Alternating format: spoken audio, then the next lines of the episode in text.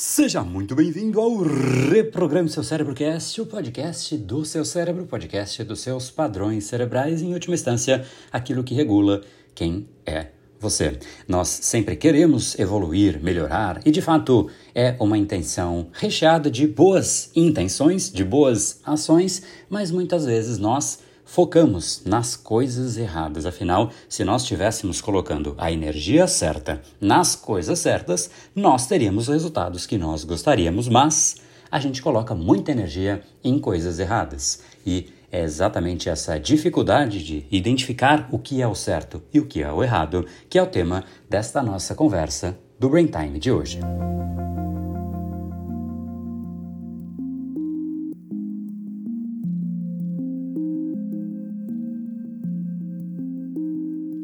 Eu estou aqui há alguns dias de uma forma um tanto quanto reclusa, talvez seja a palavra. A ideia é efetivamente permitir um descanso diferente, um descanso intencionalmente diferente, eu diria, porque, em geral, as minhas férias são sempre, de certa maneira, turbulentas. Eu quero sempre conhecer o máximo de lugares, eu sempre pego um carro, gosto de pegar um carro diferente, então faço viagens em que a própria viagem em si já é prazerosa, o destino é obviamente onde eu quero chegar e obviamente existe pouco tempo para fazer tudo aquilo que você quer em todos os lugares, então fica uma correria danada, não é? E, como muita gente inclusive diz, eu ouvi isso de uma outra pessoa e eu concordei, são férias em que você volta mais cansado do que você foi. Mas como eu de fato estava numa época acelerada nos últimos meses, eu de fato queria um período de calma, um período de calmaria, talvez seja a melhor definição, em que eu pudesse realmente relaxar, descansar, pensar nas coisas de uma forma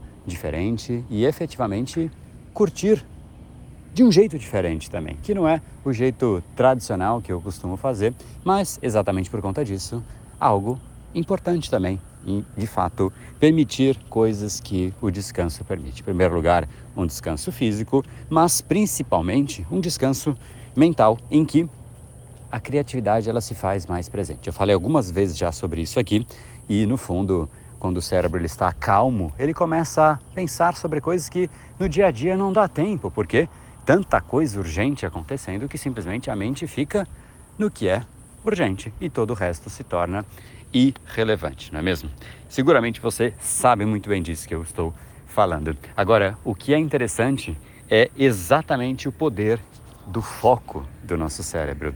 Ele é um tanto quanto místico, talvez seja a palavra, afinal, quando você olha para uma pessoa e você percebe que ela realmente está focando de forma profunda em alguma coisa, provavelmente você olha para ela e fala: Nossa, como ela consegue, né, no ambiente de tantas distrações, simplesmente estar ali focada naquilo que ela quer fazer. A pessoa se torna uma inspiração para os outros. A gente admira pessoas com foco, por isso que, de certa maneira, é diferente. Né? A gente admira porque não é o normal. O normal, o que, que é? É uma pessoa que está ali simplesmente a cada hora que acontece alguma coisa, ela olha para um lado diferente, então olha um pouco para cá, olha um pouco para lá e no fim ela faz um pouco de tudo e muito de nada. Agora, qual que é o ponto central, juntando um pouco de tudo isso que eu citei até aqui? É, é exatamente nesse momento em que você permite que a sua mente saia do padrão que ela tem, que ela consegue focar também em coisas diferentes, coisas que não são usuais, e é exatamente nesse foco, talvez um pouco mais dissipado, em que a mente realmente fica navegando em coisas diferentes. Ou seja, de certa maneira, alguns diriam que é ausência de foco, né? Finalmente navega de um lado para o outro e para o outro e para o outro, então isso não é foco, não é mesmo, André? Na verdade, pode ser sim chamado de foco. É um foco interno, é um foco em você é um foco no seu momento, é um foco na sua reflexão, é um foco naquilo que você de fato busca dentro de você. O nosso foco geralmente está onde? Está fora de nós mesmos. Aonde você estava focando antes desse áudio? Provavelmente fora de você. Aonde você está focando agora ouvindo esse áudio? Provavelmente fora de você. Se você está prestando atenção no que eu estou dizendo, você está prestando atenção em algo fora de você. E assim que você desligar aqui esse, né, esse áudio aqui, para onde você vai focar, provavelmente também algo fora de você. Então a gente está muito treinado a focar fora de nós mesmos. E a expressão foco automaticamente já remete a você direcionar a sua atenção para algo fora de você. Agora, será que permitir que o cérebro vague entre coisas diferentes é de fato uma dispersão do foco? Ou se todas essas coisas estiverem dentro de você, não seria exatamente um dos focos que a gente menos pratica? O foco interno. Esse é o foco ainda mais místico, ainda mais misterioso, ainda mais poderoso e muito há a ser descoberto neste foco. Muita gente sequer se permitiu fazer isso ao longo da vida inteira. E não é questão de parar e ficar simplesmente olhando para uma parede e falando: agora eu vou pensar sobre aquilo que está acontecendo dentro de mim, vou focar dentro da minha cabeça. E obviamente seria de fato uma possibilidade, um caminho para isso mas simplesmente não se colocar como pressão, fazer aquilo que está acontecendo ao redor, não se colocar como pressão, ter um próximo foco externo, já te permite, pelo menos, que o cérebro considere uma possibilidade que você coloque o seu foco dentro de você. E o que eu te digo é, é fascinante isso. Porque tem tanta coisa dentro da gente que tem que ser descoberta.